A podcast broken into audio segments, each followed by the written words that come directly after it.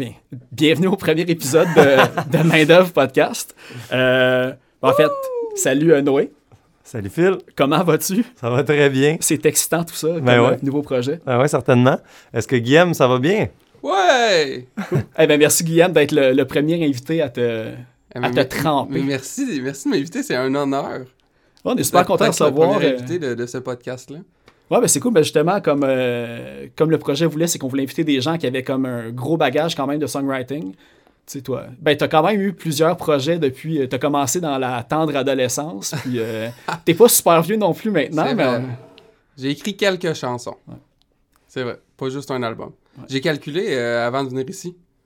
J'ai environ, parce que là, j'ai calculé aussi, parce que là, je viens de, de- je, viens de sortir mon premier album en français, puis là, j'ai calculé que avant d'écrire une première tune en français dans ma vie, j'avais écrit plus que 100 tunes en anglais.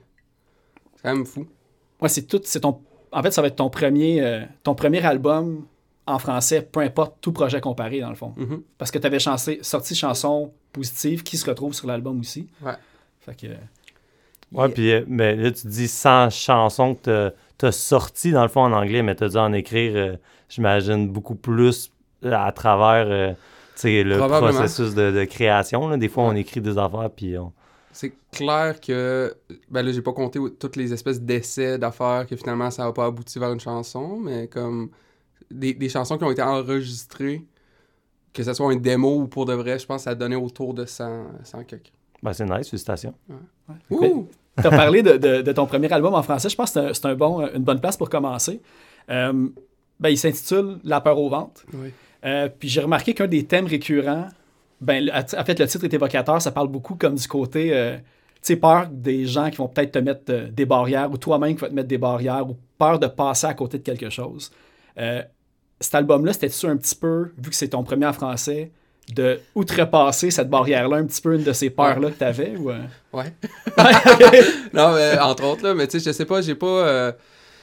La peur au ventre, le, nom vient euh, du batteur de Guérilla Poubelle. Je sais pas s'il le sait. Il, ben, il doit le savoir quand il a vu le nom de l'album, parce que ça, c'est un truc que quand on a tourné avec euh, Guérilla Poubelle, le batteur disait souvent, parce qu'on allait aux États-Unis, on est allé aux États-Unis avec eux, puis lui, quand il voyait des, Américains manger des burgers, puis euh, il voyait la réalité des, des États-Unis, il était comme la peur au ventre. Puis moi, ça me faisait ben trop rire. J'étais comme, waouh, c'est la meilleure expression, je veux la ramener ici. Puis j'ai commencé à le dire, c'est rentré dans mon, c'est rentré dans mon, euh, dans mon vocabulaire, dans mon, ouais. Dans ton folklore, Ouais, dans mon là. Ouais. C'est que j'ai commencé à dire la peur au ventre, la peur au ventre. Puis là, l'album, je l'ai écrit en 2020. Euh, ça fait que tu, sais, tu- tu peux t'imaginer comme les espèces de. Les, les thèmes de, de cet album-là sont. Je sais pas si je sais pas si c'est un album pandémique. Je sais pas. Mais comme il y a clairement des. C'est toutes des, des- des chansons qui ont été écrites pendant ce temps-là. là. Je pense qu'il est quand même assez intemporel. Tu sais, ça parle plus de introspectif puis de toi que de la situation en général, je pense. C'est Mhm. moi- ma première impression euh, que j'ai eue. Ouais, puis je me disais, moi, ce switch-là de, de l'anglais au français, en tout cas, j'ai l'impression que dans ton écriture, ça a peut-être changé quelque chose, c'est plus personnel peut-être, puis c'est ça, je, je vais te demander, est-ce que tu as cette impression-là? Parce qu'il y a moins, tu sais, je veux dire, c'est moins humoristique, mettons, on va dire, que Lost Love ou, euh, tu sais, que tes autres projets. Du moins, j'ai ce feeling-là en, l'écoutant. Je, je sais pas, parce que dans au moins chacune des chansons, il y a comme au moins une blague. Mais non, mais je, je sais pas, si- j'ai l'impression que dans Lost Love, c'est personnel. J'ai l'impression que, ok, écrire en anglais puis écrire en français, la façon dont je le vois, c'est comme écrire en anglais, je je suis comme parfaitement bilingue puis ça me dérange pas. De, de- peu importe ce que je vais dire, je vais pas sentir comme si. euh, genre, si je suis quétaine en anglais, puis en français, je vais comme avoir l'espèce de Ah, mais là, tu sais, comme quand je vais jouer un show à Trois-Rivières ou à Québec, puis je vais chanter ces chansons-là, les gens, ils vont comme comprendre tous les mots que je vais dire. Quand- tandis que quand j'écris des tunes en anglais, c'est comme, même si je suis au- aux États-Unis ou n'importe où dans le monde, je, je vais pas. Même si je chante des tunes en anglais dans ma tête, c'est c'est des chansons, c'est pas des textes. Je pense que c'est ça. Ouais, mais c'est la crainte que plusieurs personnes, ben, tu sais, au Québec, les gens qui chantent en anglais disent qu'ils chantent en anglais parce qu'ils ont peut-être pas la touche pour pas sonner ou qui ont l'impression qu'ils sonnent quétaine quand ils chantent en français. Mais les personnes qui le font bien, tu sais, c'est ni vu ni connu. Mais ça me fait penser, y a-tu déjà quelqu'un qui t'a dit que c'était quétaine quand tu chantais en anglais quand t'allais aux États-Unis? Euh, non, parce que je pense. Ben, non, mais ça pourrait. Tu sais, il pourrait y avoir du monde qui pense ça de Lost Love, puis qui me l'ont juste jamais dit. parce que j'ai entendu des bands parler d'autres bands, puis même, même pas des bands québécois, là, des bands ontariens que je nommerai pas, puis que, comme qui ont dit genre ah tu sais c'est Keten quand eux ils chantent genre c'est canadien genre c'est Keten puis j'ai comme fait quoi genre je pensais pas que tu sais, dans ma tête j'écoute cette band là qui, qui, qui est anglophone canadien puis je, je perçois pas le Keten tant que ça dans leurs paroles mais des américains des fous en tout cas Mais je pense Des- que le monde, ben, moi, c'est mon impression, là, quand que les chanteurs, ils vont euh, à dire comme, tu sais, justement, tu sais, parler, disons, d'amour. Je pense que c'est comme le, le plus basique. Juste dire comme amour ou je t'aime, ces affaires-là. Je pense que même, je sais pas si en tant que, c'est gros, là, en tant que société ou moi personnellement, c'est, ça sonne quétaine de dire ça dans un contexte général. Je pense que c'est peut-être juste Ben, Il y, a une y y a des tunes que je dis que je veux rester en amour. euh, je veux rester en amour euh, pour toujours avec toi, puis comme je veux rester en amour pour toujours avec ça. Puis, euh, je, je, dis ça dans une des tunes. C'est que, tu sais, je sais pas. Aussi, j'ai écrit les paroles d'une façon très. euh, en français, c'est très. euh, je, je sais pas, tu sais, comme je, je réfléchis pas énormément au texte. C'est plus, je suis plus quelqu'un de, puis là j'imagine qu'on va en parler éventuellement, mais je suis plus quelqu'un de, des mélodies, je pense plus aux mélodies qu'aux paroles en fait. Ok. Ouais. Fait que t'essayes de fitter des paroles dans la mélodie, dans le fond. Ouais, puis des fois en fait, je, note des trucs. Quand je savais que j'allais écrire quelque chose en français, comme par, tu sais, si on part du début, une chanson positive, c'est la première chanson que j'ai enregistrée en français. La raison pour laquelle j'ai fait ça, c'est que j'étais en, studio en train d'enregistrer mon album Born and Bored qui est sorti l'an dernier. Album solo. Premier album solo. Puis en studio, euh, Hugo Mudy qui, qui réalisait l'album m'a dit Hey, euh, fais-en un en français. Genre, change les paroles, mets-les en français. Puis, puis c'est une chanson qui était en anglais à la base. J'ai même la version en anglais à quelque part. Puis j'ai juste traduit toutes les paroles en français. C'était comme pas. euh, C'était vraiment pas naturel. C'est comme bizarre, comme que.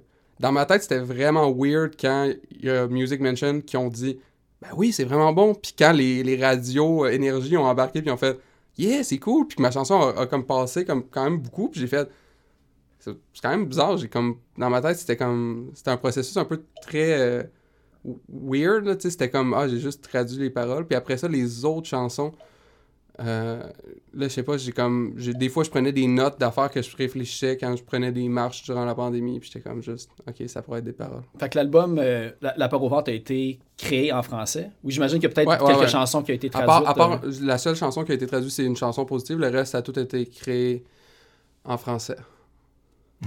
Ça n'a pas de l'air sûr. Ben, moi, euh, Moi, j'y réfléchis, mais je suis comme, y en a-tu une autre? Mais non, sont toutes... euh, je, je me demandais, euh, je- est-ce que ça rend euh, tes parents fiers d'avoir un album en français versus... euh, On parlera pas de mes parents ici. non? Non! non, euh, ben, c'est dur. euh, bon, ok. si on est pour parler de la relation avec mes parents, c'est bizarre. Euh, je- non, ça les rend pas fiers. Euh, Peut-être, en fait, j'en ai aucune idée, il faudrait leur demander, mais ils sont pas. euh, tu sais, ils m'en ont pas parlé énormément. là. Mettons, ma- ben, tu te demandes ça pourquoi, en fait? Ah, rien, c'était Ah, par le- simple que- curiosité. Là, Ok. genre, je Ben, me disais, tu sais, quand t'écris en français, tu sais, je, je, je l'ai entendu souvent que, ah, ben finalement, là, tu sais, maintenant que c'est en français, je Ben, comprends ce que tu dis, puis il y a ben, comme c'est moins marginal, Ah, J'ai un là. parallèle, un bon parallèle à faire parce que, tu sais, mon père est, tu sais, il est québécois, mais durant toute sa vingtaine, il parlait en- ex- exclusivement en anglais avec ses amis puis tout. Ça fait que, tu sais, lui, comme, il n'y a, pas d'appartenance tant que ça, il est pas comme québécois, entre guillemets, là. Euh, ma mère est française, ça fait que c'est comme, puis... Tu sais, eux, dans leur tête, quand j'ai commencé à jouer la musique, puis c'est en anglais, c'était comme naturel, parce que eux aussi écoutent plein de groupes en, anglais, puis tout, puis c'était comme très naturel. Par contre, si on va dans la famille de ma blonde, le fait que j'ai sorti une chanson en français, genre, ça a comme. Pour de vrai, c'est comme si j'ai passé de.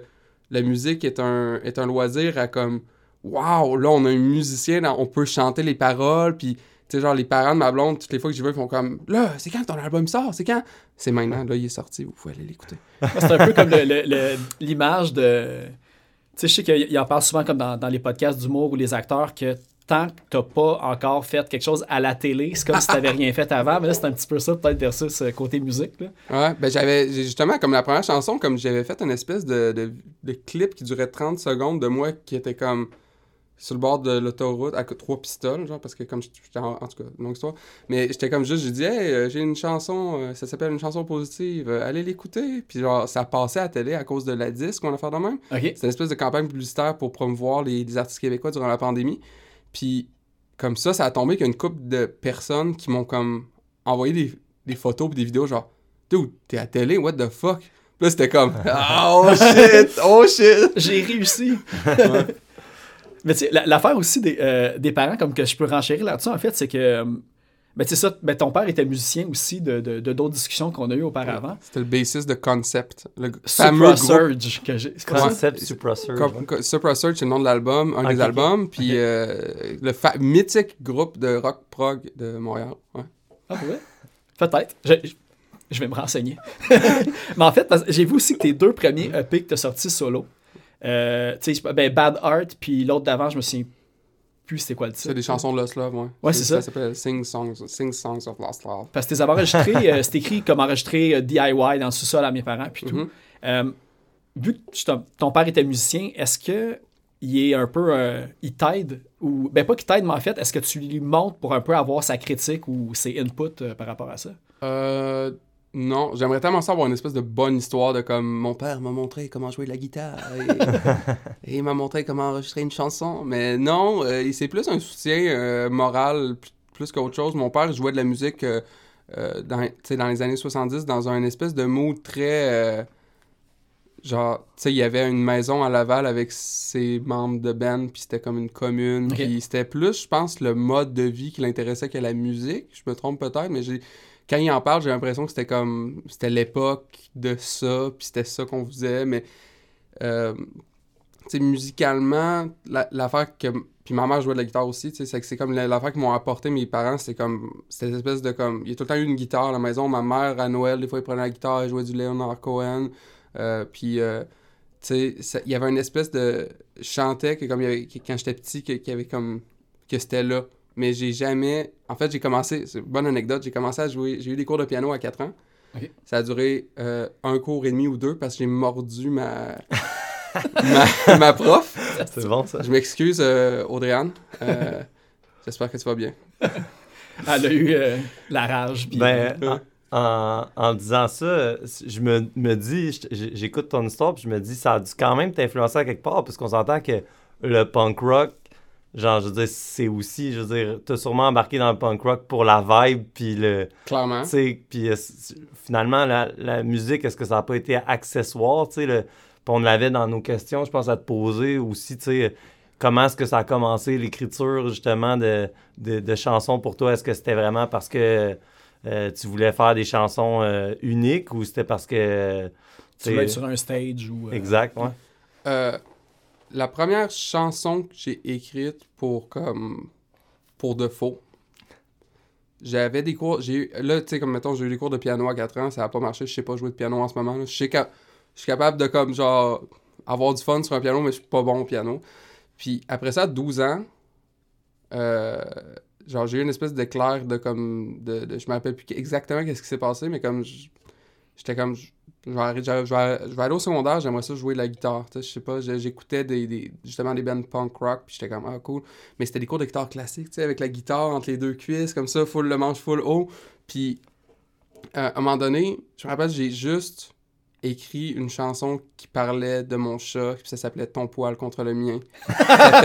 C'est peut-être ça ma première chanson en français, en fait. Mais non, ben pour de vrai, après ça, j'ai eu un band, comme dans cette année-là, où là, je commençais à composer des tunes, mais c'était juste tu sais, je jouais juste à la guitare, puis j'essayais de trouver. euh, Il y avait quelque chose, il y avait quelque chose de malade de pouvoir.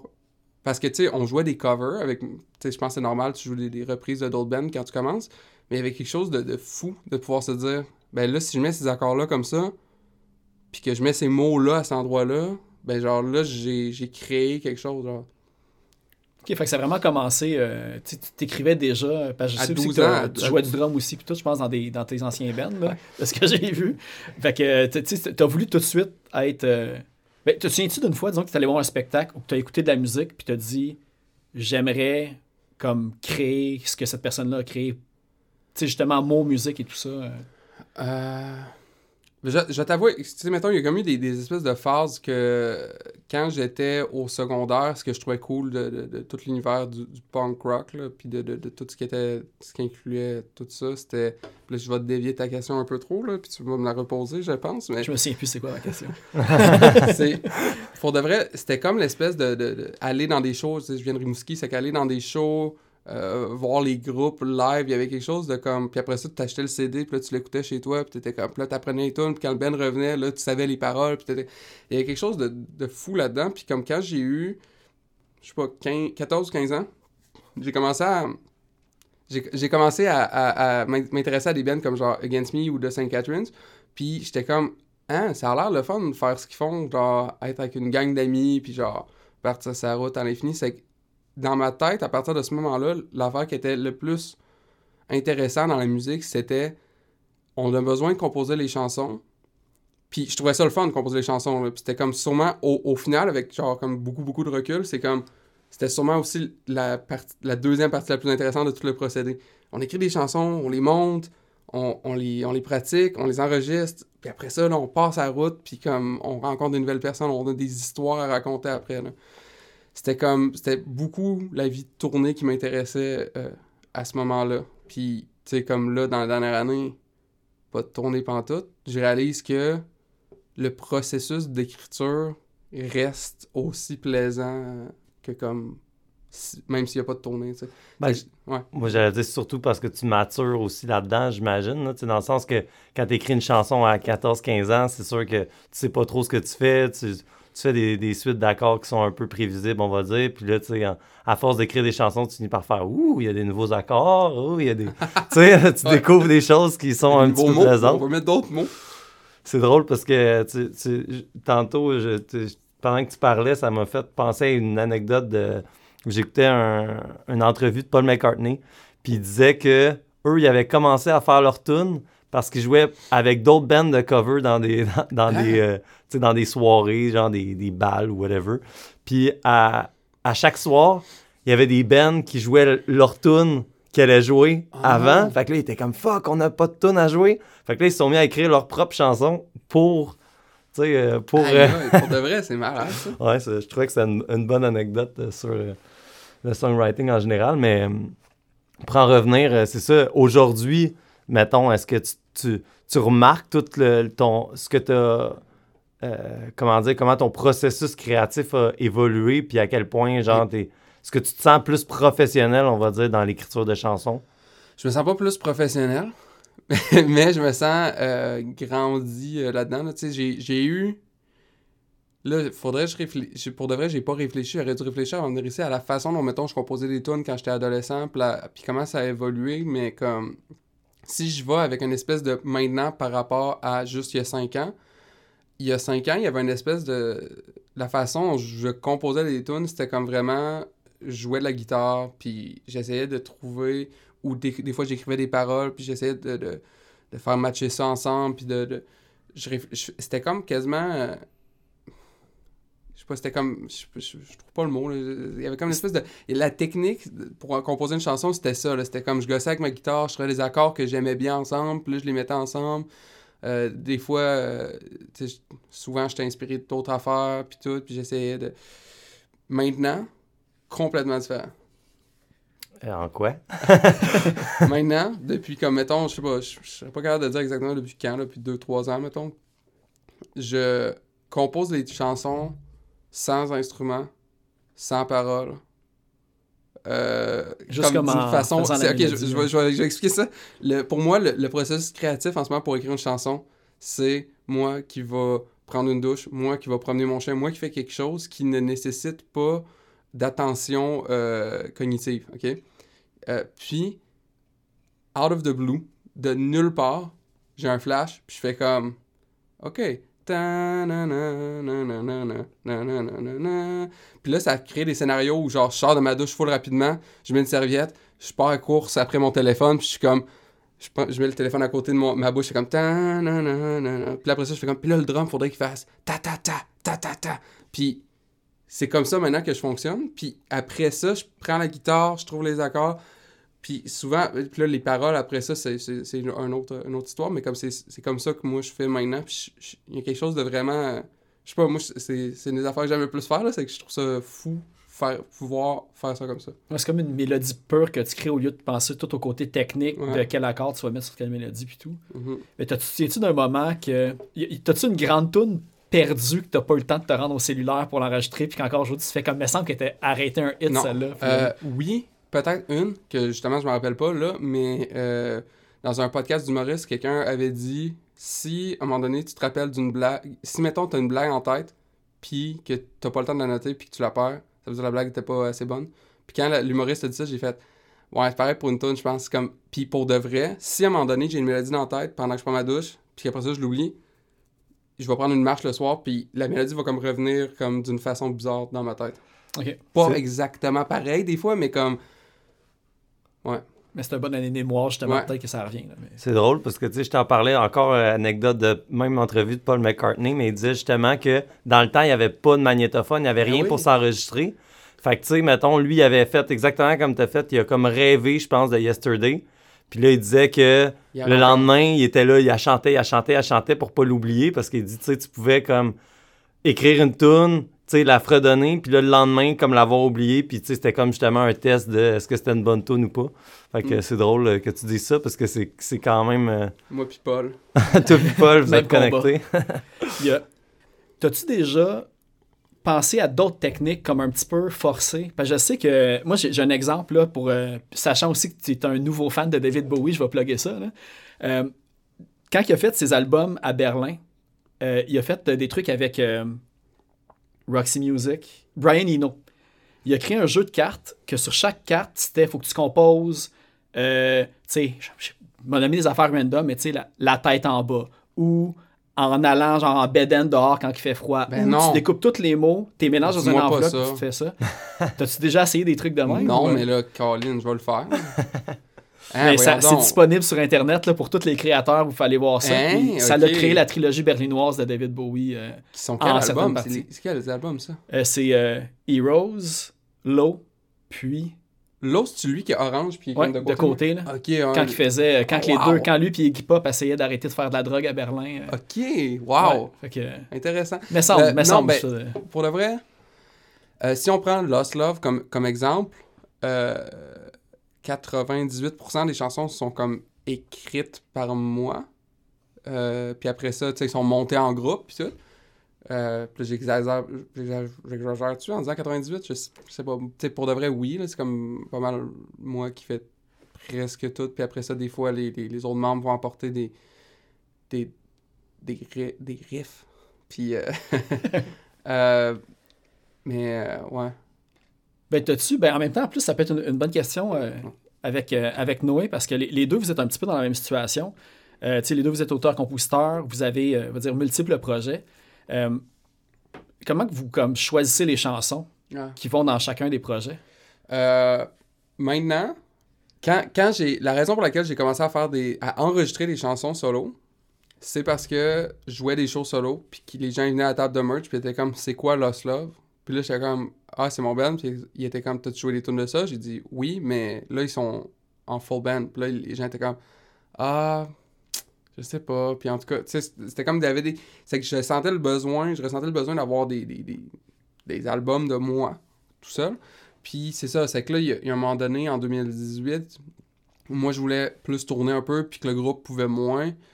Euh, je me suis dit, ben, je vais, je vais faire des tunes. Là, j'ai fait spécifiquement des tunes que je me suis dit, ah, ça, c'était des idées que j'avais, mais comme ça va pas bien ça va pas bien se faire en band, je trouvais.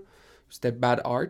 Puis après ça, là, maintenant, ce qui est le fun, c'est que en- maintenant, quand je, compose des tunes, j'ai- je les catégorise dépendamment de comment, si je les verrais plus justement là pour mon projet solo en français, ou si je les verrais avec Lost Love, ou des fois même, genre, je fais comme Ah, ça, je vais la faire en anglais, mais comme solo. C'est que tu sais, c'est comme je l'ai. Dès, le- dès le début, dès que j'ai une idée de, de, de riff, je le, je le catégorise dans quelque chose. Que ça va t'aider à la faire évoluer dans la direction que c'est- tu ouais, c'est ça. Pour pas faire comme une chanson de A à Z, puis faire comme. Genre, ah, c'est, elle s'en va où la chanson? Je veux la. Tu sais, là, je- mettons si je sais qu'elle veut aller avec Lost Love, euh, je vais la faire plus justement punk. Puis si je sais qu'elle va aller vers mon projet solo en français, je vais faire Ah, ben, tu sais, je peux aller n'importe où avec. Ça ne dérange pas. Puis ça, au niveau de tes influences, ça a-tu changé de quoi dans le sens euh, le fait de, de, de justement écrire après ça en, en acoustique, puis justement écrire en français? Est-ce que tu as commencé à écouter des artistes que tu écoutais peut-être moins avant, puis euh, tu sais. euh, Non, j'ai pas. Ok. J'ai. Quand j'ai sorti ma première tour en français, mon label a dit Hey, c'est le fun. Ça sonne pas comme genre toutes les autres affaires qu'on a ou toutes les autres affaires au Québec. On dirait comme la façon dont. Je sais pas, ils m'ont dit en affaire genre la façon dont tu t'écris, tu dis pas des mots qu'on entend normalement. Ou en tout cas, ils ont, je me rappelle plus exactement de ce qu'ils ont dit, mais c'est quelque chose comme ça. Puis moi, je me suis dit Ah, c'est peut-être parce que j'ai jamais écouté un album québécois sauf Noé Talbot et les vulgaires machins. Puis je me suis dit, ah, je vais faire ça. Puis là, maintenant, mon album est sorti, j'ai envie d'écouter des albums. Parce que, ok, je, tiens à le dire, là, ma culture québécoise est zéro. Genre, avec une mère française puis un père qui, qui ne veut, ben, qui n'écoutait pas du québécois. Tu me dirais, nomme-moi un artiste québécois que tout le monde connaît, puis tout le monde connaît une chanson au moins. Je vais comme faire, je connais pas ça. Ah, je te file. euh, moi, c'était pareil. Mes parents écoutaient zéro musique quand j'étais jeune. Fait que, tu sais, tout... c'est fou. Toutes mes blondes, ils ont toujours été, euh, genre, atterrés, là, quand... Tu connais pas ce tonne de Jean Leloup? Ah, tu connais pas... euh, ça, c'est Richard Séguin, justement. Ah, ça, c'est... Tu sais, whatever, là, moi, c'est même chose que toi, pareil. je relate en, en s'il vous plaît. Mais tu sais, je vais, dire ça, mais, mais je pense que j'ai peut-être un. euh, tu sais, on a quand même une, ben, une certaine différence d'âge. Je pense que je dois avoir peut-être 10 ans de plus que vous autres. Là. Ah. Puis tu sais, moi, j'ai vécu tout T'as quel âge, hein? Moi, j'ai bientôt 31. Quel âge, Phil? 39. Ok, toi, Ouais. toi, t'as 11 ans de plus que moi, là. Bon, tu vois, c'est ça. Mais tu vois, je pense que c'est ça qui fait ça. Parce que tantôt, tu as Ben nommé oui, Jean sûr, Leloup. Puis euh, Richard Séguin dans la même phrase, je fais comme, man, c'est- comme, tu sais, pour moi, j'ai Richard Séguin, je c'est Ouais, mais pour moi, c'est la même affaire, là. Moi, j'ai aucune idée de c'est quoi ces deux amas de temps, là. tu sais, vous êtes comme à cheval entre le maintenant puis le Musique Plus.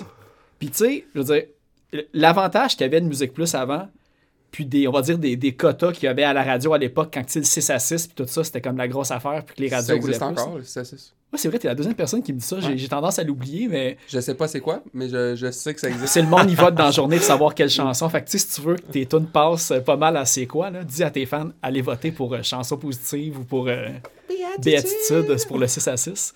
Mais c'est ça, c'est sais, moi j'ai été confron- ben, confronté. Tu sais, moi c'était les quotas. Fait que t'étais obligatoirement, tu voyais dans les médias de la musique québécoise. Mhm. Puis maintenant, le monde, tu sais, je pense plus que les gens comme début il n'y a pas de quota, là. ben non, c'est ça. Mais le monde dans vingtaine, ils sont plus. euh, il faut plus qu'ils se soumettent à ce qu'ils sont. Ils se font présenter. Mhm. C'est comme un ami qui va parler d'une telle telle, puis évidemment, la, va dire la, la culture américaine, puis tout. Ben, les plus- algorithmes, surtout, c'est ça qui fait Ouais. qu'est-ce qu'ils découvrent comme musique. Puis, euh, Mais ouais, t'as raison. Mhm. Bon point. T'as, euh, ça fait penser aussi tantôt, tu as dit, ben, tu as travaillé avec Lost Love, vous étiez, ben, vous êtes sur, euh, sur Stump. On était. OK, vous étiez sur Stump. Tu sais, vous avez travaillé avec des réalisateurs, des producteurs en studio, puis tout ça. Ouais, on a travaillé avec un réalisateur. euh, c'était Hugo, euh, Hugo Moody. OK. Puis il a réalisé Comfortable Scars, puis Good Luck Rascal. Ça fait. Ouais. Puis là, tu as travaillé avec lui aussi pour, euh, La Le part- pour la part aux ventes. Euh, oui, ah ouais, pour la part aux ventes, ouais. C'est ça. Ben, qu'est-ce que ça l'a apporté de travailler avec un réalisateur? T'as-tu un moment que t'es arrivé en studio puis ça a comme un Oh. petit peu revampé comment Ben, t'as travaillé tes Là, chansons? là, tu euh? me startes sur un sujet que je pourrais parler pendant deux heures. Ça a révolutionné mon songwriting. Ouais. Parce que Comfortable Scars, puis j'ai écouté les démos comme hier parce que justement je savais que j'allais venir ici. Là. Comfortable Scars, euh, c'est pas si pire. Dans le sens que Comfortable Scars, j'ai l'impression qu'Hugo est allé très mollement avec Lost Love qui, a fait. Là, les gars, c'est. Je vais faire un, gros résumé. Il a jamais dit ça comme ça, mais en résumé, ça voulait dire. Là, les gars, vos tunes, là, ça, c'est le bon bout dans tune. Répète-le. Ça, c'est un bout qui n'a pas rapport. Enlève-le. En résumé, là, c'était comme ça qu'il est venu faire pour Comfortable Scars. Puis il a fait. Genre, tu sais, c'est ça. Il, a comme, il nous a aidé à structurer les chansons d'une meilleure façon. Puis, tu sais, si tu prends comme la tune la plus euh, connue, entre guillemets, de Lost Love, tu sais, si t'écoutes le démo, c'est très le fun qu'Hugo soit passé par là, là tu sais. Puis euh, Good Luck Rascal, qui est l'album qui est sorti en 2018, lui, si t'écoutes les démos, puis après le passage de Hugo, après les démos, tu vas faire, ben voyons donc. Tu sais, c'est comme ça, ça a slashé les tunes d'une façon comme folle. Puis, ça m'a fait réfléchir de mes propres compositions, genre de la, façon dont comme je les monte.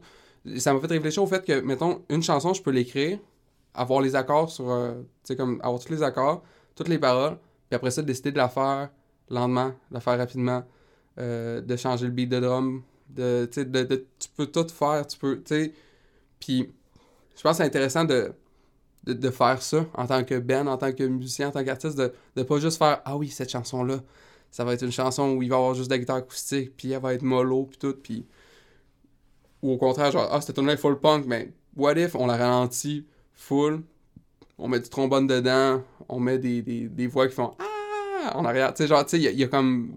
Dans ma tête, quand les chansons étaient finies, avant, avant Comfortable Scars, les chansons étaient finies, les chansons étaient finies, il y avait plus personne tu pouvais rajouter des trucs, mais comme tu pouvais pas tant en enlever ou tu pouvais pas tant genre faire Hey, le bridge de la tune devrait être le refrain, puis le refrain devrait juste pas être là. Tu sais, Mhm. c'était comme plein de- d'espèces de modifications comme ça qu'avant je réfléchissais pas à ça. Tu m'apportes euh, deux questions par rapport à ça. Est-ce que tu vois, mettons, là, tu sais, sur la peur au ventre, est-ce que, euh, est-ce que tu vois maintenant que c'est c'est toi qui amène les. Tu sais, comme justement, s'il y a des brass, c'est toi qui amène, euh, genre, les, les lines de brass, euh, c'est-tu- ou c'est plus quelque chose de collectif? euh, c'est toi qui dis, OK, là, maintenant, je veux un beat, tu sais, Le- Plus, sur, sur la peur au ventre, le, le, le br- ben, l'exemple de- des- des brass, il y a juste une tune qui a des du trombone dessus. Ah non, il y en a deux. Il y en a deux qui aiment la première tune, il y a ça aussi. La première tune, je savais exactement ce que je voulais. Puis la deuxième qui, est, qui a du trombone dessus, c'est Attaque Animale. Puis sur cette tune-là, c'est le tromboniste qui a juste fait. euh, J'ai dit un peu comme fais ce que tu veux. Euh, puis sinon, euh, Puis pour les euh, tu sais, pour les, justement les tempos, les beats de drum, tout, Pour- t'arrives-tu genre en studio, c'est ça que je veux ou tu sais, parce ben, que parce que. je comprends que Comfortable ouais. Scars, c'était peut-être tu sais, dans le 2006, temps, c'était, ouais. tu sais, là, c'était Hugo peut-être qui a plus pris le lead, mais là, tu sais, je veux dire, trois albums plus loin, tu Trois albums plus loin, tu pogné de l'assurance, j'imagine. Clairement, puis c'est ça, tu sais, ça, ça te fait... C'est pour ça que, mettons, le nouveau Lost Love qui va sortir au mois d'octobre, on n'a pas été avec Hugo pour la réalisation parce que maintenant qu'on a comme espèce, toutes ces espèces d'outils-là, on a fait, ben là, on, on va le faire nous-mêmes, là, tu sais. Mhm. Puis, euh, mais le problème, ben le... Ça coûte on- moins cher, j'imagine. ça coûte moins cher un peu, ouais. Puis, le, au final, Hugo, dans, le, dans la part aux ventes, ça a été comme une espèce d'atout. Genre, c'est- ça a été comme, au final, le deuxième musicien, en guillemets. Là. J'ai pas full musicien, là, excuse-moi, Hugo. là. Non, mais il, a- il peut jouer un peu de guitare, mais il est, il est excellent pour, comme justement, comme saisir comme le. le- le- le- L'essence de la chanson. C'est là. exactement. Puis, tu sais, ça, en tant qu'artiste solo, Solo, ouais, je te comprends c'est, tellement. euh, c'est Julien Blais qui a joué du drum. Puis, tu sais, Blais, il a juste jou- il a joué le drum. Il a, il a sûrement inventé, en- entre guillemets, des, des, des parties. Mais comme au final, c'est moi qui avais les chansons. Puis, tu sais, euh, la pré-production fait, c'est, c'est faite chez Hugo. Puis, on a comme, j'ai montré toutes les chansons. Puis après ça, il a fait, ah, tu sais, il m'a donné plein de, conseils de comment modifier les chansons. Puis tout. Mais euh, c'est ça. Sinon, tu le reste, c'est tout fait tout, tout seul. Il y a eu quelqu'un qui a joué du piano. Cléo Beauchamp-Paquette, merci. Puis y a-tu une tune là-dedans en studio que tu as changé de A à Z, t'es arrivé à quelque chose, puis là, ça a comme été un genre révolution, là, ta, ta chanson, ça devient vraiment euh, une autre Sur- tune, là. Sur la peur au ventre, euh, vite comme ça. Ben, ça peut être Plus Love aussi, là, sais, je veux dire, je, je vais dire. en- ouais. vraiment une tune là, que tu te rappelles, là, t'es en studio, ça comme, c'est devenu un jour. J'ai ben, deux, euh, j'ai- ok, j'ai deux métal. bons exemples qui viennent en tête. Puis, tu sais, sur la peur au ventre, il y a la première tune de l'album. Ok. Que moi, je l'avais pas imaginé comme ça pendant toute. La première chanson, moi, je l'avais imaginé très lente, très. Euh, le premier démo de la chanson, c'est vraiment lent, puis. Puis, comme. Je sais pas, moi, dans ma tête, justement, quand j'ai montré la chanson à Hugo, j'étais comme. Ah, il- moi, j'étais tellement fier de la chanson. C'était comme, genre, ma trois ou quatrième chanson que j'écrivais en français, puis j'étais comme. Aïe, aïe, c'est tellement hot comme tout, là. Puis, il y avait une espèce de, de côté full mélancolique, de comme vu que c'était lent, puis le beat, au lieu que, tu sais, là, en ce moment, le beat, ça fait comme ta, ta, ta, ta. Puis là, ça faisait. Ça fait très euh, Mon Doux Seigneur, hein? Je je sais pas trouve. euh, ouais, ouais, Un ça. autre référent. Un autre référent. Mais récemment. un band? Québécois, ouais. C'est un band? Ouais. C'est un, c'est un band. D'ailleurs, je pense qu'ils ont gagné un, un Gamic cette année. Ah ouais? Pas ça? Ou ils étaient nominés au, au Gamic pour meilleur album. Mais ça, ça marche quand même Ouais. pas mal. Là. Moi, c'est Nice. super cool ce qu'ils font. Mon doux comme euh, Ouais. être doux. Puis Seigneur, S-A-I-G-N-E-U-R. Comme qui sait- qui Ouais, c'est ça. ouais. Ok, nice. Cool. J'aime le nom. Euh, c'est ça, c'est que cette tune là était comme. C'était plus une espèce de balade que comme une tune genre punchée. C'est ça, ouais. Puis Lost Love, comme j'ai dit, Good Luck Rascal, tout l'album est- a été genre charcuté. Tellement à un point tel que en ce moment, puis je dis ça à micro ouvert, là, j'ai réécouté comme les albums de Lost Love. Puis je trouve que Good Luck Rascal, qui est le troisième album de Lost Love, est moins bon que le deuxième, Comfortable Scars, qui est quelque Ah chose que habituellement tu devrais pas dire. Tu devrais pas- Parce que quand Good Luck Rascal est sorti, j'étais comme, ben oui, c'est ça, là, it's the shit. Mais comme là, je suis comme, oh non. Ah Ben, ouais, Good Luck. Rascal est peut-être plus euh, ambitieux, on va dire. Ouais, plus original. On, a essayé de faire de quoi de différent. Ouais. Puis avec du recul, je suis comme Ah ça. Mais ça se peut, mais tu vois, mais sais, pour euh, peut-être euh, contrebalancer ça, moi, j'ai, tu sais, je vous ai connu par euh, Comfortable Scars, Ah ouais, mais moi, j'ai vraiment capoté sur Good Luck Rascal. Tu sais, je pense que même l'année passée, euh, tu sais, dans Spotify qui fait des stats, là, Good Luck Rascal est encore dans mes albums Ah que j'avais le plus ouais. écoutés. Wow. Puis, fait, quand je reviens aux autres d'avant, tu sais, je vois le côté un petit peu plus euh, cru, puis, on va dire Punk. punk, là, entre Ouais. guillemets. là. Puis, ouais, c'est ça, je pense que ça dépend tout le temps de l'oreille que, tu sais, moi, c'est c'est de même que j'ai été euh, exposé Mm. vraiment à Good Dog Rascal. Puis pour moi encore, tu sais, c'est- c'est un des, des grands albums punk qui est sorti au Québec là, facilement dans les dix dernières années. C'est vraiment. euh, Tant que ça. c'est un album que tu skippes aucune chanson, puis que d'une journée à l'autre. Mais c'est ça. Ben, c'est vrai, moi aussi, je le trouve meilleur que, que Ah ouais, ok. Mais ouais. la différence aussi entre, entre vos oreilles et les miennes, c'est que moi, j'entends, quand je l'ai réécouté, j'ai entendu la façon dont j'aurais voulu qu'ils sonnent, les chansons. Ouais. C'est un peu ça le problème. Puis, par exemple, je prends par exemple la deuxième tune de l'album, elle est vraiment lente. Puis, ma- j'aime vraiment pas ma voix au début. Puis, je suis comme, ah, tu sais, genre, je suis comme, j'écoute ça, puis je, j'ent- je vois et j'entends tous les défauts. Dans Comfortable Scars, tous les défauts que j'entends, je suis comme, ouais, mais fallait que les défauts soient là, genre sur celle-là. En tout cas, c'est une affaire un peu weird, mais ce que je voulais, pour, pour ta question, je voulais en venir à la chanson. euh, La première de La peur au ventre? euh, ben ça j'en ai parlé, mais la deuxième de Good Luck Rascal qui est Are You Still Alive, You Dumb Fuck, qui est une euh, quote de Jean-Thomas Jobin. Le- Il y a, il y a le. Cette tune-là, tu sais, comme euh, le beat de la tune, c'est comme takatuku takatuku pa pa pa pa pa da da. Mais comme la version démo de ça, là, c'était du skate punk. Comme Ça les, euh, les snares aucun- étaient sur l'autre temps, dans le fond. Ça avait aucun rapport. C'est comme. Ça faisait comme. Full rapide, full. Aucun rapport avec Lost Love. Mais comme. Est-ce que c'est une bonne chose qu'on l'ait ralenti Clairement. Mais. mais Ouais. c'est juste clairement. Mais. Parce que c'est une des tunes que maintenant est tout le temps sur votre, votre setlist. Ouais. Tu sais, puis c'est un sing-along Ouais. que tout le monde peut. ouais. Elle parle de mon père. Je dis papa, papa. Ok, Ben, c'est un bon temps, dans le fond. Ben, regarde, on va aller écouter Are You Still Alive, You Dumb Fuck, puis on va revenir après, comme ça les gens vont avoir un petit peu le- l'idée de quoi qu'on vient de parler.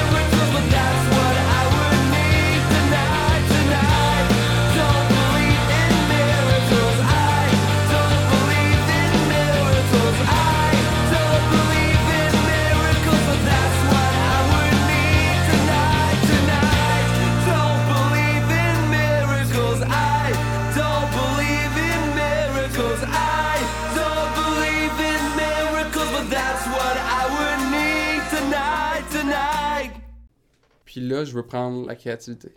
Fait que là, j'ai commencé à lire des études sur la créativité, puis le, le- l'enseignement des langues secondes. Puis là, je suis comme, oh fuck, ok, genre ça m'intéresse ben trop. Là. Ah, c'est sûr, c'est hot.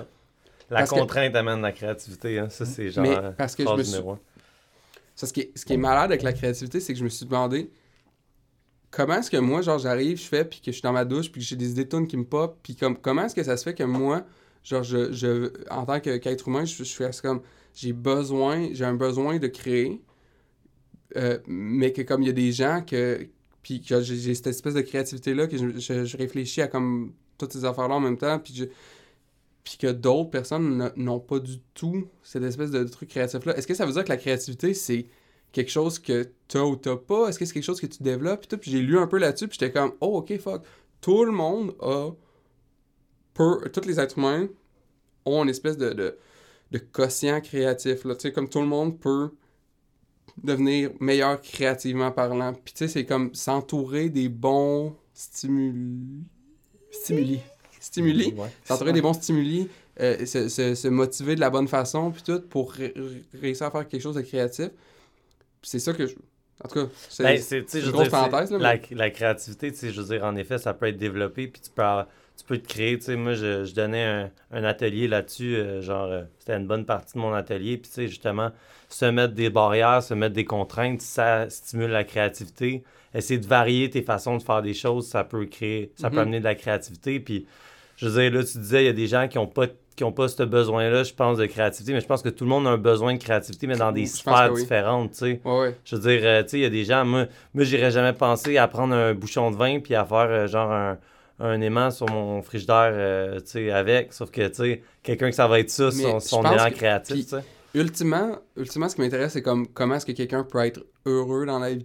C'est comme qu'est-ce qui rend heureux dans la vie. Puis je pense que comme si quelqu'un n'est pas créatif du tout dans sa vie, c'est dur, je trouve, d'être heureux quand tu fais quelque chose de monotone à tous les jours, puis tu te challenges pas, puis que tu prends pas de risques, puis que tu t'es juste genre ton monde, c'est comme tout le temps la même affaire, puis tout.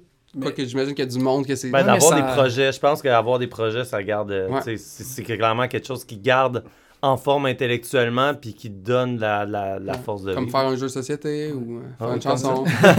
Je sais pas si c'est la même affaire, mais moi, tu sais, cette discussion-là, on dirait que ça pourrait être. J'ai eu cette discussion-là, mais par rapport au fait que les gens arrêtent de découvrir de la musique à un certain point. Puis, tu sais, là, j'ai j'ai vu cet article-là passer dans les dernières semaines. Puis, tu sais, j'en j'en ai déjà jasé souvent qu'après 30-33 ans, les gens arrêtent de vouloir découvrir de la nouvelle musique. Fait que les gens tombent un peu dans une routine qui vont se réconforter dans ce qu'ils connaissent déjà.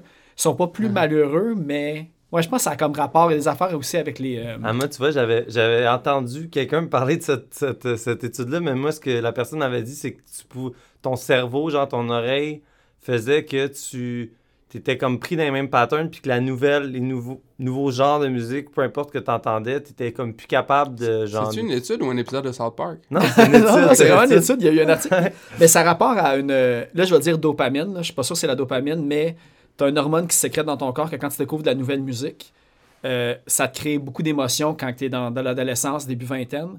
Puis, t'as- c'est ça, cette molécule-là, elle baisse quand tu arrives dans la trentaine. Fait que c'est aussi biologique que Ah ouais. psychologique. Fait que. Il y a ça aussi, je pense, qui, euh, qui rentre en. Mais non, c'est un vrai article scientifique. là. fake, là, J'ai dans le fond, euh, tu dis, euh, j'ai découvert l'album de Lost Love. Mais euh, j'écoute encore du Richard Seguin. Vieux. Ouais, euh, ben, est-ce qu'on retourne à nos moutons? Ouais, ou, euh, Ouais, mais tu peux retourner à la question, justement. Ouais, que- c'est ça. j'ai- parce que Après là- cette parenthèse. euh, Ouais, c'est ça. Je, je sais même pas comment on va l'intégrer. On, on verra comment. Est-ce qu'il va y avoir de l'editing? Euh, j'a- J'avais demandé tout à l'heure euh, si ça t'apportait de l'orgueil de transformer tes chansons en studio. Justement, est-ce que ça, ça, Parce que tu dis qu'il y a. Mettons, Hugo, euh, surtout le premier album de Lost Love, il a, il a reviré ça euh, genre de A à Z. Est-ce que ça. Est-ce que tu étais comme. euh, ah non, je veux pas. Ça, c'est. Mon refrain est trop bon, je veux pas que tu touches mes Euh, notes. Puis. Ça m'apporte de l'or- ça m'apporte de l'humilité, euh, de l'orgueil. ben, ça m'apporte de l'humilité, mais ça m'a jamais, jamais à un moment donné, je me suis dit, ah, c'est. euh, Des fois, je me dis comme, ok, non, le refrain est trop bon, puis là, des fois, je, je prends mon. je mets Tu mon mets ton pied- point sur la table. Je mets mon point sur la table, c'est ça l'expression. Tu vois, je connais pas encore toutes les expressions en français. Hein? Commence à écrire en français? Ouais. I put my fist on the table. J'allais dire, je mets mon pied dans la porte, mais c'est pas ça. Pied hein? dans la bouche. ouais, c'est pas ça. ok, euh, non, mais c'est ça. Puis ça arrive des fois, mais comme pour de vrai, j'essaie de donner une chance à comme l'idée des autres parce que comme je suis tellement tout seul souvent quand je compose que comme si je suis pas ouvert. Puis tu sais, avec ma, mon emploi euh, de, de jour euh, qui est euh, enseignant d'anglais au cégep.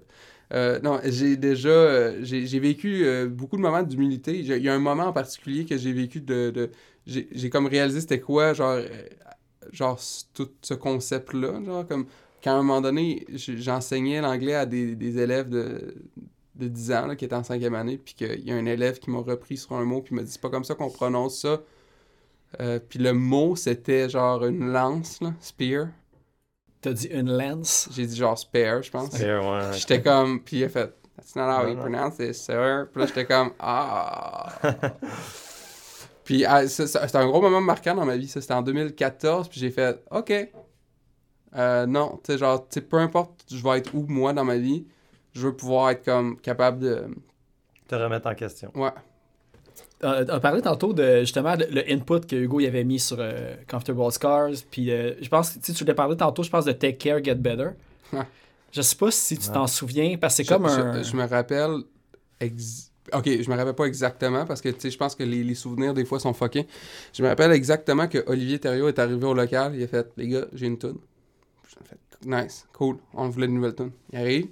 Il dit euh, Ben, dans le fond, la guide va faire ça. Puis là, dans le fond, il y avait l'espèce de, de guide qui faisait la, le wow oh, là, ça faisait na mais ça faisait ça le faisait full rapidement. Ça faisait comme puis le drum après ça embarquait il fallait que ça fasse genre tout puis quand je me rappelle là c'est là que ça devient flou un peu je me rappelle j'étais comme ok ben la tune va parler de quoi puis tout puis genre j'étais comme je regardais les, membres du band à l'époque j'étais comme Vinny parle de toi cette tune là, let's go, elle parle de quoi? Puis là, il était comme, Ben, peut-être que tu pourrais parler du fait que, comme, en ce moment, ma blonde m'a laissé parce que, comme, elle travaille sur un esti de bateau, puis c'est de la merde. puis genre, j'étais comme, ok, ok, la tune parle de ça. Pour de vrai, elle, parle de, genre, sa blonde qui, euh, son ex, qui travaillait sur des bateaux, puis que, comme, il pouvait jamais l'avoir parce qu'elle travaillait sur des bateaux, en tout cas, c'est une longue histoire. Mais, je me rappelle plus c'est quand le moment où on a, comme, fait, je pense que, comme, quand il, Oli a apporté cette idée-là, il y, a, il y en a un de nous, puis je suppose que c'est moi qui ai fait Ah non, c'est bien trop rapide, ça. What if on le met deux fois plus lent ça fasse on fasse Puis ça, c'est le lead de la tune. Puis, euh, ouais, c'est ça que je me rappelle de, de cette tune là Je me rappelle aussi que le Wow, oh, oh, oh, oh, oh, oh n'était pas là au début. Okay. Au début de la. Ben, pas au début de la tune, excuse. Il était là dans le refrain. Ok. Mais pas au début de la tune. Au début de la tune, la tune commençait, puis ça faisait genre. tout, ta, tout. Puis Hugo, quand il a entendu ça, il a fait C'est bien épais. Mais mettez le wow dès dès le début. Puis là, on a fait Ah ouais. Puis le. Il y avait, un- je pense, le, le, le- Genre, je criais, en tout cas, dans les. Dans les. Pré-refrains. Dans les. Tu sais, genre, vers le bridge, je criais au lieu de chanter. Puis c'était comme vraiment dégueulasse. Mais. C'est ce que je me rappelle de cette tune là ouais. Puis Est-ce que vous saviez que ça allait devenir un. euh, Ouais, est-ce un- que vous avez dit. Hey, pas pantoute. Vous avez dit, ah, ça, on a pogné de quoi, là? Ça, c'est une petite grosse tune. Non, moi, Ouais. dans ma tête, c'était comme, ah, ça va être le premier single, puis tu sais, whatever, personne qui va chanter. ça. Ben, tu sais, je- je ne réfléchissais pas à ça. Dans ma tête, il y avait deux moments dans Comfortable Scars. Dans le, le- le deuxième verse de la troisième tune, Just because I rock doesn't mean I'm made of stone. Puis le, le deuxième verse, dans ma tête, j'étais comme, les gens vont capoter là-dessus. C'est malade. Mais genre, tu sais, finalement, au final, tu sais, personne, personne dit genre, ah oui, cette tune-là, c'est ma préférée. non, mais en même temps, c'est. c'est- Ben non, moi, pour être la personne qui est dans la foule qui le voit, c'est celle que automatiquement le monde va Ah, faire le ouais. signe à langue puis qu'ils reconnaissent tout de suite, je pense. euh. Ouais. Ouais. C'est le bout où on nomme le nom de l'album aussi. Puis... Il y a aussi la tune qui s'appelle You're My Joe Pesci, I'm Your Marvin, qui est comme dans le, la, la fin de la. Genre, la tune. En tout cas, la tune, les, les refrains, quand j'ai réécouté les refrains récemment, j'ai fait Oh non, c'est bizarre ça. Mais le, la fin de la tune, quand je l'ai, je l'ai réécouté, j'ai fait Ah ouais, ça c'est genre, dans ma tête, c'est comme un des meilleurs moments de l'album. Mais Ouais. comme. Il y a personne qui m'en parle, il y a personne qui est Ouais, comme ouais. Oh, la fin de cette tune-là, c'est sick.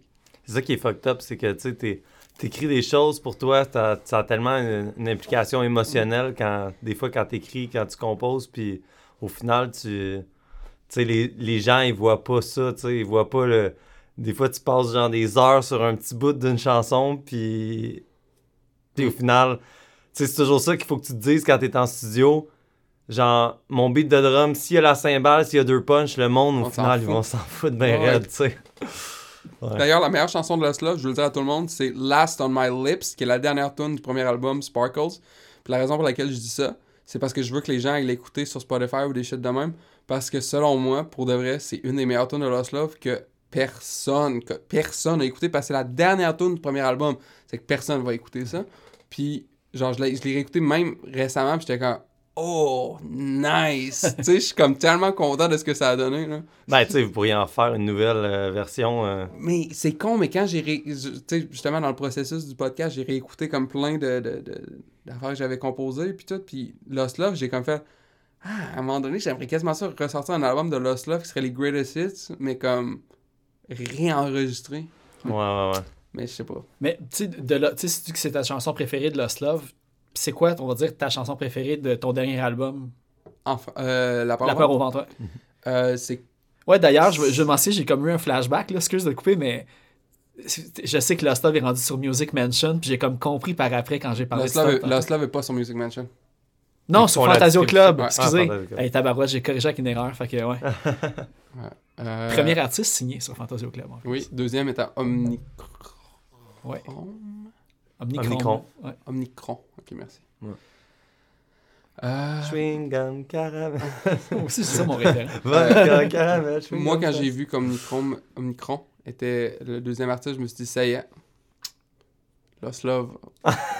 Puis Omnicron en tournée ensemble. Non, mais. euh, Ben oui, euh, pour revenir Bon à, à ma Ouais. chanson préférée de La part au ventre. Ouais, ou celle que t'es t'es le plus fier, parce que je sais pas, tu sais, là, tu parlais de ta tune de, de Lost Love, mais tu sais, ça peut être un autre, mais C'est sais-tu la- celle que t'es comme ça, c'est mon, mon, le, le climax de ma création que, que j'ai faite, là? Ok, euh, La Petite Égypte, c'est ma chanson préférée de l'album.